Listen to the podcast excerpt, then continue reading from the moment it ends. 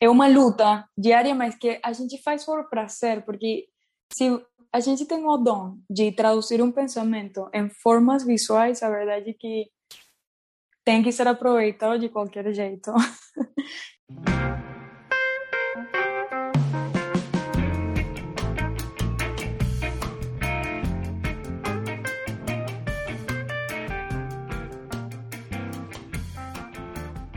Muitas pessoas se dedicam ao desenho e à pintura com o objetivo de se tornarem artistas em tempo integral. Mas muitas questões surgem durante o percurso. Meu nome é Emerson Ferrandini e eu ajudo artistas compartilhando histórias de outros artistas que estão trilhando o mesmo caminho. Você está ouvindo o Arte Academia Podcast, um bate-papo sobre pintura e desenho acompanhado de histórias inspiradoras contadas uma de cada vez.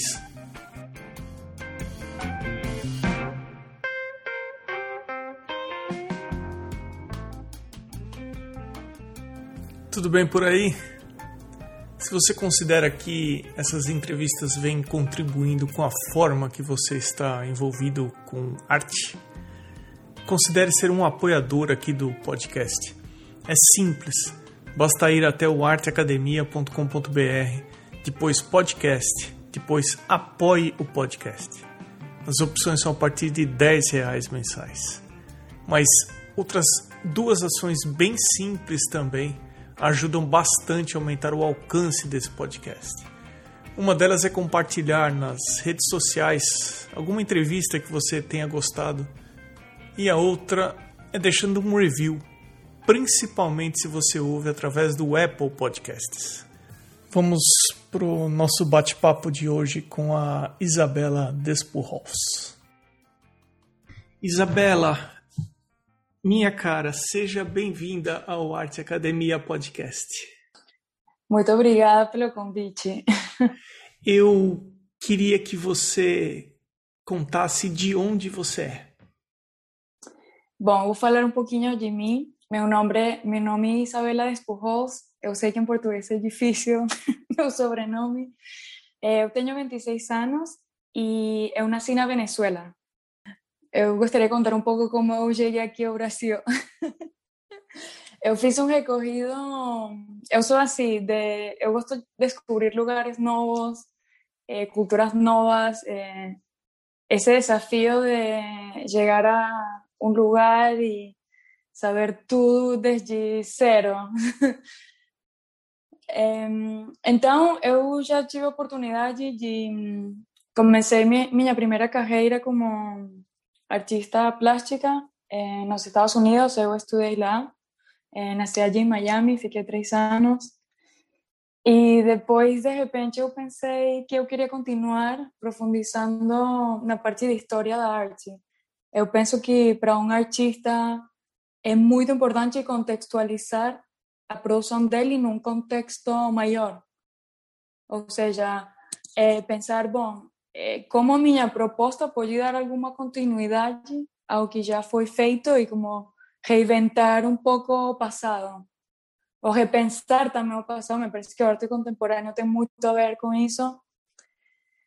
Então, eu fui morar para Buenos Aires. e aí eu cinco anos. E nesse momento eu vim de férias aqui ao Brasil, para os argentinos. O Brasil é um destino muito conhecido, popular e tal, que para os venezuelanos, para mim, a verdade não era. Como que Brasil estava como um pouco fora da minha geografia. E bom, fui, é, vim conhecer este maravilhoso país e conheci meu atual namorado então a gente começou a ter um relacionamento à distância e um dia a gente falou, bom, temos que, para que o relacionamento tenha sentido, vamos ver o que, que fazemos, tipo, ou você vem, ou, ou como vamos fazer. E eu aceitei o desafio de vir para cá. Eu, eu, eu sou uma pessoa muito intuitiva, eu acredito no, no imaterial, no reflexivo um pouco também. Então pensei, bom, eu acho que o Brasil se parece muito com a minha cultura, no sentido que a gente é um país cálido, é, assim, um povo bem como alegre também. E eu me identifiquei com o brasileiro em alguma maneira, e aí eu decidi vir morar para cá faz um ano, exatamente, no dia de hoje, um 19 de março, com a pandemia, cheguei. É, e bom, aí começou um que o Brasil foi o primeiro país que me fez profissionalizar como artista. Porque eu vinha trabalhando em, em meus bordados é, a verdade, eu comecei como pintora, pintando mesmo, trabalhos a, a óleo, e eu estava focada em, na representação da mulher, ou seja, eu comecei meu trabalho questionando o conceito da feminidade, sobretudo é, em no contexto de onde eu sou, que eu sou de uma cidade no interior do meu país, bem tradicional, ou seja, de uma região conservadora, eh, com os eh, roles de gênero bem definidos.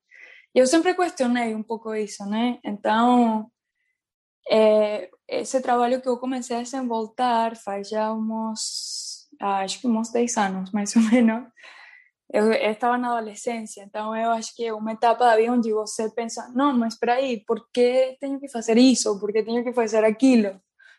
Começa como uma, um, um questionamento assim bem forte sobre a identidade. E bom, esse trabalho que eram pinturas era como uma representação de uma mulher como uma boneca. Ou seja, é, eu vi assim que o trabalho da mulher era mais pensar na estrutura física que na estrutura interna. E, eu constantemente ouvia comentários tipo: não, mas hum, você não precisa se focar tanto estudando, você só precisa ser linda, tipo, porque você, tipo, assim, se você fica muito inteligente, você não vai arrumar um marido, tipo, é, como essas questões e bom, e aí eu comecei um pouco minha pesquisa. Depois, quando eu fui morar aos Estados Unidos, é, eu sempre quis é, morar fora do meu país, como descobrir outras coisas. Sempre teve como essa é, independência também, de ir ficar sozinha, descobrir o mundo por mim mesma, e me conhecer também, como um autoconhecimento nesse processo de mudanças constantes.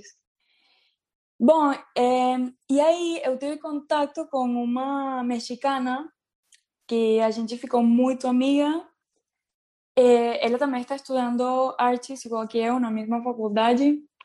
E a gente começou a trabalhar juntas, tipo, no mesmo ateliê e tal. E aí ela falou: Olha, é, eu tenho um presente para você. Y ella me mostró un tecido mexicano bordado. Y yo fiquei impresionada con el material, como a texturas, cores, tudo. E aí eu, nossa, esto está incrível, tal. E ele, ah, e ah, bom, ah, é um bordão mexicano, tipo, em meu país é super comum, tipo, é um presente, nada assim. Mas para mim foi uma porta a um caminho sem retorno, assim, para não voltar mais disso. E comecei a, a, a, a, experimentar com esse material. Eu lembro que comprei uns fios, uma agulha, e eu comecei a, a, a trabalhar essa ideia do bordado. E o começo foi muito difícil para mim, porque é, foi bem autodidata.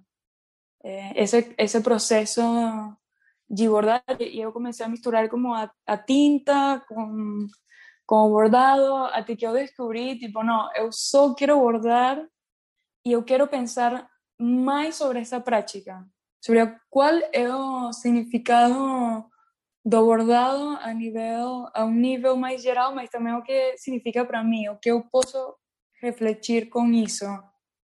Então eu vou aproveitar que você está falando do seu trabalho agora e falar para quem gosta de ouvir o podcast e ir conferindo, por favor, acesse no Instagram arroba Isabela com dois L's Despujols que é D de dado, E, S, P de pato, U, J, O, L, S.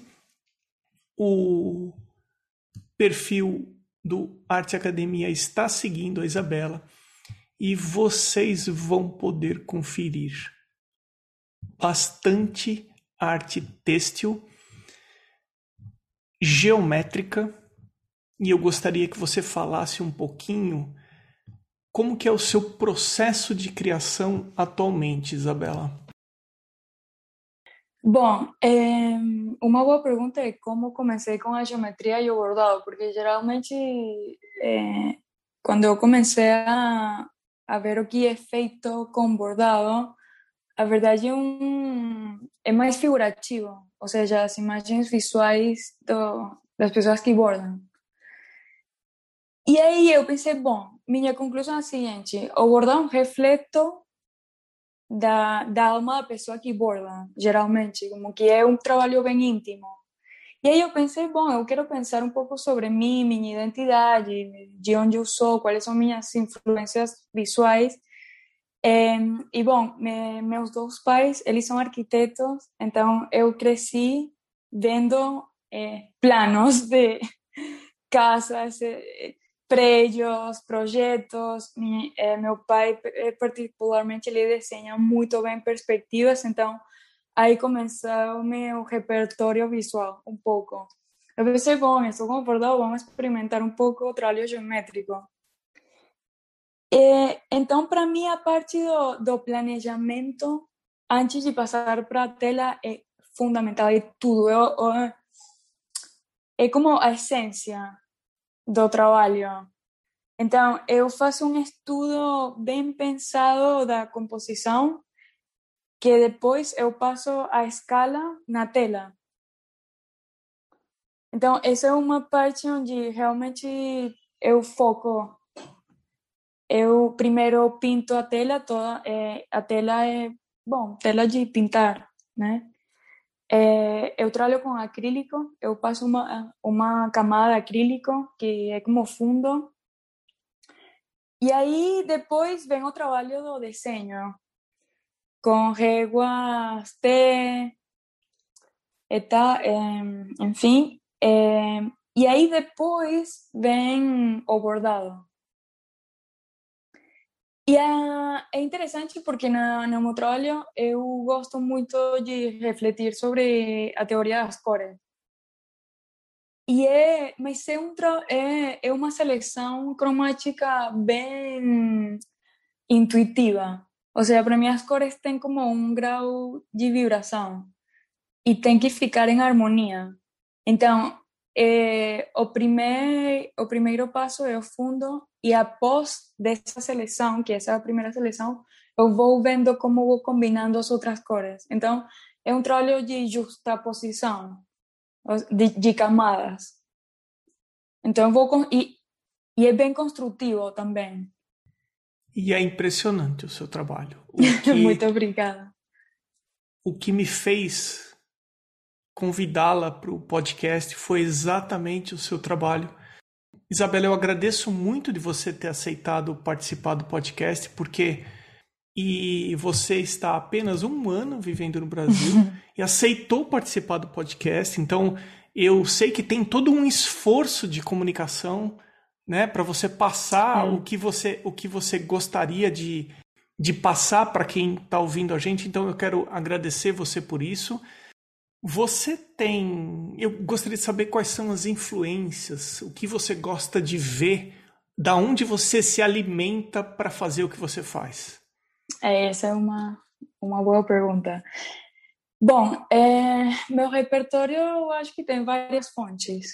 É, principalmente por meio da experimentação, quando eu comecei com o bordado, eu vi que o fio e a linha reta dá muito para começar a pensar em esses trabalhos de arte óptico e arte cinético. Ou seja, eu comecei a ver que, bom, se eu colocava um conjunto de linhas paralelas de diferentes cores, como que podiam vibrar de diferentes maneiras e, e um, transmitir como um jogo cromático que foi uma das bases fundamentais é, do arte cinético, sobretudo do artista venezuelano Cruz Diez. Cruz Diez. Então, ele e Jesus Soto, que são um dos mais importantes exponentes da arte cinética, para mim são uma referência principal. Porque eu quero, é, minha ideia é pegar esses preceptos deles, que eles, de, de essas pesquisas, e tentar traduzir elas e fazer uma releitura através do bordado. E para mim resulta muito interessante como essa contraposição, porque geralmente o arte cinético ele tentava se afastar de do trabalho manual, da da um, identidade do artista, eh, materiais, o uso de materiais industriais também, escalas enormes, e eu e eu faço um pouco o contrário, como que eu deixo ver a mão do artista, o trabalho manual, os erros matemáticos que tem o trabalho manual. Então, eu gosto de brincar um pouco com essas contraposições. O seu trabalho me lembrou um pouquinho Bauhaus. Sim, também. Kandinsky, Paul Klee. Uhum. É, sim, é, a partir da, da cor, também da, do estudo da cor, eles são uma referência também importante na construção da minha obra. Assim que você passou a viver no Brasil, foi a sua primeira experiência de se posicionar como uma artista profissional. Sim. Existe uma curiosidade de quem ouve o podcast para colocar preço nos trabalhos. Isso parece que é um assunto que para uma boa parte das pessoas é difícil. Eu queria ouvir de você como é isso para você. Hum. É simples colocar preço no seu trabalho ou não? A verdade, eu acho que o tema, a questão do preço é um tabu. Mas porque ao final acaba sendo algo muito relativo. Ou seja, a arte tem uma questão que tem muito valor simbólico. Mas eu penso assim, quando eu comecei a, a, a pensar, bom, é, o eu posso, ser o valor disto? Eu acho que é muito importante e pensar e pesquisar o mercado. Artistas da minha idade, que mais ou menos tiveram minha formação, por isso é importante ficar de olho, pelo menos nas férias de artes, as galerias que participam lá, quais são os artistas que lhes representam. Pesquisar galerias que tenham artistas jovens também, emergentes. E aí você vai mais ou menos eh, tanteando, perdão, acho que essa palavra não existe em português, né? Mas tipo, eh, refletindo sobre... Pesquisando, te, testando... testando, testando, isso. testando a palavra. Ok. Eh, e você mais ou menos, pelo menos, eu penso assim, é, o artista se, é, tem uma faixa etária. Ou seja, você tem que pensar que se você está entre uns 25 e 31 anos, essa é uma faixa etária e você pode pesquisar artistas que estejam nessa mesma faixa etária. Mais ou menos, bom, quais são os valores que essas pessoas têm? Porque, e outra coisa a considerar que é importante é que o valor que você vê na, gale, na uma galeria, você tem que pensar que, uma, que o artista recebe um porcentagem disso. Então, pelo menos, agora tem um sítio web que é o Artsy, que eu acho que com a pandemia se posicionou bastante, que tem abertamente os valores, divulga abertamente, ou no Brasil o Artsoul também. Então, aí dá para você começar a ter uma noção de, bom, meu trabalho pode valer isso. E aí o mercado vai falando, seja a demanda, ou etc, outros fatores, mas é, pelo menos para começar, eu acho que essa pesquisa é super fundamental. Okay. Falar com outros colegas também, se você conhece, é, pelo menos eu, quando comecei a estudar História da Arte, eu fiz vários estágios como assistente de galeria. E eu tive a oportunidade de falar com artistas. Então, esses contatos sempre são muito importantes para você começar a ter noção sobre valores, como começar no mundo da arte, etc. Hoje em dia, você está morando aonde? Em que região do Brasil? É, bom, eu estou morando é, em Minas Gerais, é, na, numa, na região sul do estado, numa cidade muito, muito, muito pequenina, Como que se chama? chama Carmo, Carmo da Cachoeira. Carmo da Cachoeira. Sim.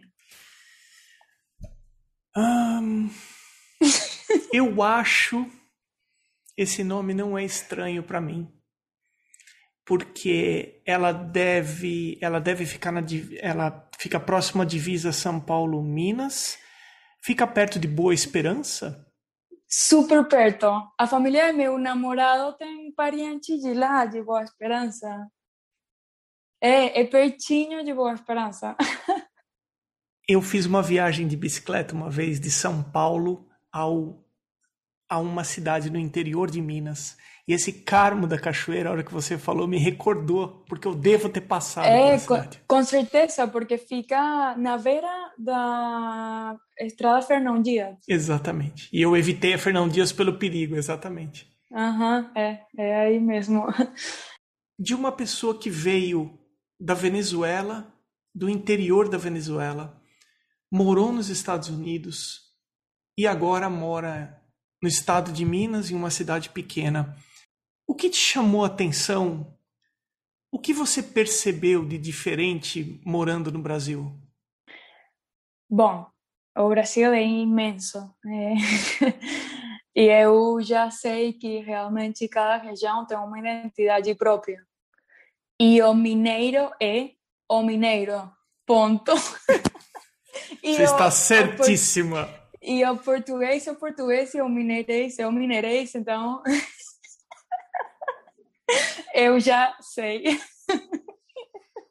O mineiro, ele fala uma língua própria de Minas Gerais. Então, imagina eu, que não sabia nada de português, porque com meu namorado a gente fala em inglês. Eu cheguei aqui literalmente não sabia nada. E eu comecei. E, e, e, meu, e aqui, obviamente, nessa cidade ninguém fala espanhol. Tipo, o que, que é isso? Mas eu pensei, bom, assim foi que eu aprendi rápido, eu acho. Bom, primeiro você se comunica muito bem. Eu consigo imaginar a sua dificuldade porque o mineiro ele emenda muita palavra. Muita. Demais da conta. Sensacional. Muito bom. Bom, é, a verdade é assim, o processo de adaptação ao começo foi difícil por dois, porque eu não só tinha que adaptar um país novo, eu tinha que adaptar com a pandemia. Uhum. Então, aí foi como que veio um choque bem difícil, mas é, a gente tem um ditado em espanhol que fala assim, tipo, não, não tem alguma situação ruim que não aconteça porque vai vir algo melhor. Mais ou menos fala assim. Então, é, eu cheguei aqui, é, bom, morando com a família do meu namorado e na situação, a primeira etapa da pandemia, que a verdade foi horrível. E eu sem saber muito bem qual é meu lugar, tipo, bom, eu sou numa cidade pequena, eu faço arte, tipo, o que que é isso? Tipo, nada a ver aqui, assim, você pensa em arte você pensa, bom, São Paulo, Rio, Brasília, sabe? É, até Belo Horizonte ainda é meio, mas eu não estou em nenhuma dessas, eu pensei, bom, mas... E eu já estava como meio usando meu Instagram para mostrar aos poucos os trabalhos que eu vinha fazendo. Eu pensei, bom, é, eu tenho a ferramenta da internet, tenho um correios na cidade e eu sei da, eu sei bordar e faço meu trabalho. E aí eu comecei, comecei a comprei uns, arrumei uns materiais, e eu, em, em um, um dos estágios que eu fiz lá em Buenos Aires, conheci um brasileiro é, que ele faz gravuras, um trabalho de gravuras muito impecável, o nome é Gravuras no Brasil. E, eu, e, e, a gente começou a conversar e tal. A gente se conheceu numa feira de arte que acontece lá em Buenos Aires. E ele me perguntou: Nossa, você gostaria de trabalhar comigo? Que não sei o quê, vamos fazer uma parceria e tal. Eu pensei: Bom, beleza. É, aceitei, então eu já tinha como esse contato aqui. E ele, a sua vez, a, a, a mesma vez, me, me apresentou com um galerista em Belo Horizonte, que foi a primeira pessoa com quem eu tive um contato assim é, profissional. Mas a gente começou meio testando um pouco. É, ele um, se chama Periscópio, eles têm uma proposta é, de arte contemporânea brasileira muito interessante que vale a pena conhecer. Ele trabalha com artistas consagrados, mas também jovens. É, então, estou mais ou menos como em essa. Mas também meio que nada estável. Ou seja, não estava pagando as contas. Sim. Sim. Realmente. É, assim que, nesse momento, eu, eu estava bastante inestável, mas sempre focada no meu objetivo. Ou seja, eu, assim não pagar as contas, eu fazia obra eu focava, eu pensava, eu, eu trabalhava, ou seja, trabalhei entre aspas, mas eu dedicava a maior parte do meu tempo é, em minha obra, em desenvolvendo meu trabalho. Além de se eu pensava na venda ou não, se acontecia ou não, mas esse era um compromisso porque, para mim, ou você é artista, tempo integral, é, mas o conceito assim como de artista a meias, eu penso que é, consegue interromper um pouco como a, o crescimento da obra. Ou seja, é, você tem que, que, que isso como uma prioridade, eu acho. Esse, esse foco. E eu penso que também morar em uma cidade muito pequena, sem nenhum tipo de distração, realmente, me fez encontrar esse foco. Ou seja, eh, minha atividade era trabalhar em casa e fazer meu, minha obra. Realmente foi isso. Você continua estudando? Como que está a sua rotina hoje em dia? Você está fazendo faculdade ou não? Não, eu, eu terminei a faculdade é, eu tinha intenção de ver se começava um master à distância, mas me encontrei com a surpresa de que, graças a, ao Instagram, realmente, e eu, eu construí outras parcerias também é, para promover meu trabalho, para venda mesmo. Tenho uma parceira muito importante em São Paulo agora, então, e assim foi acontecendo. Uma coisa foi levando a outra. Eu, meu trabalho começou a ser solicitado.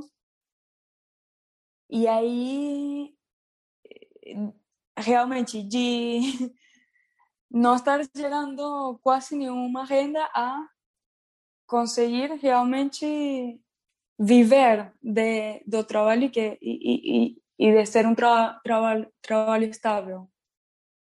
Então, essa, eh, eu quero fazer um master, eu gostaria de profundizar um pouco mais com meus estudos, mas agora eu tive que postergar um pouco isso. Ah, eu ia te perguntar isso. Quais são os seus objetivos? O que é que você está se concentrando? Ou onde você está despendendo mais energia agora? Bom, é, agora no desenvolvimento da minha obra, em pensar ela mais, em refletir, em pensar outras opções de composições visuais, ou seja, estou, estou na pesquisa, estou, estou no processo de pesquisa e fazendo, fazendo obra, E eu penso assim, eu gostaria, eu tenho pensado fazer esse master, eu gostaria que fosse presencial, então também estou esperando um pouco a pandemia, ver quando ver uma sossegada. É, Para mim, é, um master presencial em arte é muito importante porque realmente online você perde algumas coisas. Você tão nova e já teve várias experiências em diferentes culturas. Se você tivesse que conversar com alguém que está começando o seu processo, um processo que você já passou, que tipo de comentário, conselho, dica, sugestão você poderia dar para uma pessoa? Hum, primeiro, eu penso que ser ousado é uma virtude, ou seja, esse desejo de sair da zona de conforto realmente. Porque pensa, estamos num mundo globalizado, goste ou não. Estamos num mundo onde os valores, bom, a sociedade líquida, ou seja, os valores tradicionais estão como em constante questionamento. Então, essa flexibilidade mental eu penso que é um é como se fala em inglês, um must, um sim ou sim, ponto, tipo, e eu, é, é, porque eu estou morando aqui nesta cidade pequena, conservadora, religiosa, etc, etc, onde parece que o tempo nunca passa, onde as discussões que estão acontecendo no Brasil atualmente, o racismo, feminismo, tal, aqui eu me encontro com pessoas, não, mas o racismo não existe, tipo, cosas así que, bom, eu tento como é, respirar, mas eu, come, eu, eu comecei a ter empatia com isso porque eu penso que não todos têm essa, essa experiência de enfrentar uma realidade completamente diferente à tua e ter que entrar em um processo de questionamento da tua própria realidade, da tua própria identidade também. Então, acho que eh, no sé si morar necesariamente más, experimentar, eh, tener una experiencia en un lugar diferente, así sea dentro del mismo país, ya te da otra, otro olhar, otro pensar a vida, otras, te, te abre otras posibilidades, te, no sé, yo pienso que, que todos en algún momento tienen que tener esa experiencia.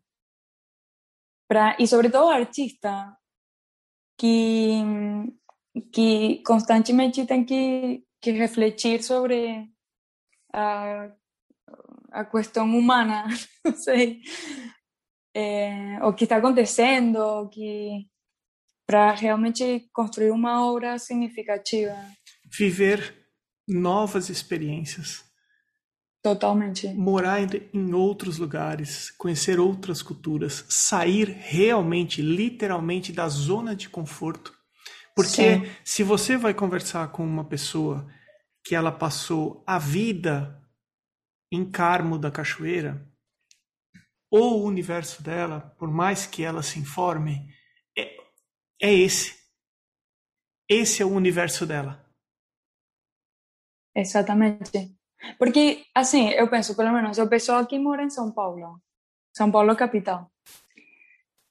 Você pensa assim, é, bom, eu por aí não posso viajar por qualquer motivo, mas ao, ao, ao lado da minha casa tem um restaurante de comida grega, ou um restaurante, ou uma comunidade de pessoal tailandês, tipo, eu me encontrei muito com um São Paulo super cosmopolita e com um paulistano muito cosmopolita, que não necessariamente viajou para o exterior.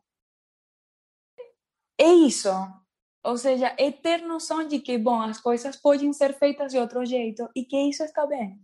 E que o que eu posso pegar de positivo, o que eu posso aprender do, do outro ah, eu entendo você perfeitamente. Eu sou uma pessoa muito diferente desde que eu mudei de país. Eu passei a ver o brasileiro de forma diferente, da maneira que eu via. Eu passei a ver o americano de forma diferente. Eu estudei com pessoas do mundo inteiro, não digo do mundo inteiro, mas dos principais locais. Então eu passei a ter uma imagem diferente que eu tinha dos árabes, dos belgas, alemães. Uh, você passa a ver de forma diferente. Eu acho que a nossa percepção ela amplia muito. Totalmente. Porque pensa, é, tem, tem os estereótipos que chegam distorcionados é, da internet. Uhum. Sim. Então, é, pelo menos, eu sendo venezuelana, eu já me encontrei aqui com pessoas que me perguntaram: ai, você veio morrendo de fome? Assim como me encontrei com pessoas que, que me perguntaram: ai, teu sotaque é diferente, você de onde? Eu falei: ah, de Venezuela. E isso onde fica? Tipo, o que, que é isso? Eu, ah, é, bom, é um país ao norte da América do Sul. Tipo, a gente tem divisa na Amazônia. Ah, nossa, me desculpa. Falei, não, eu, eu sinto pena por, pela tua ignorância, ou seja, mas eu não... Isso é em todo lugar. Isabela, isso é em todo lugar. Sabe uma pergunta que eu tive que res... sabe uma pergunta que eu tive que responder aqui nos Estados Unidos? Se existe sorvete no Brasil. é. sei, eu sei. A gente está chegando no final do seu episódio super agradável Isabela, você é uma simpatia de pessoa. É, eu queria deixar você à vontade para você falar alguma coisa que você acha que é importante deixar gravado no seu episódio, alguma coisa que você queira compartilhar no seu episódio. Bom, é, eu gostaria de compartilhar muita força para os artistas que estão começando, porque eu, é, a carreira do artista é, é verdade, é sacrificada porque ainda é um tabu. É, e não tem um caminho definido, ou seja, porque um artista tinha feito tal coisa, não quer dizer que se eu faço, vou ir para lugar algum.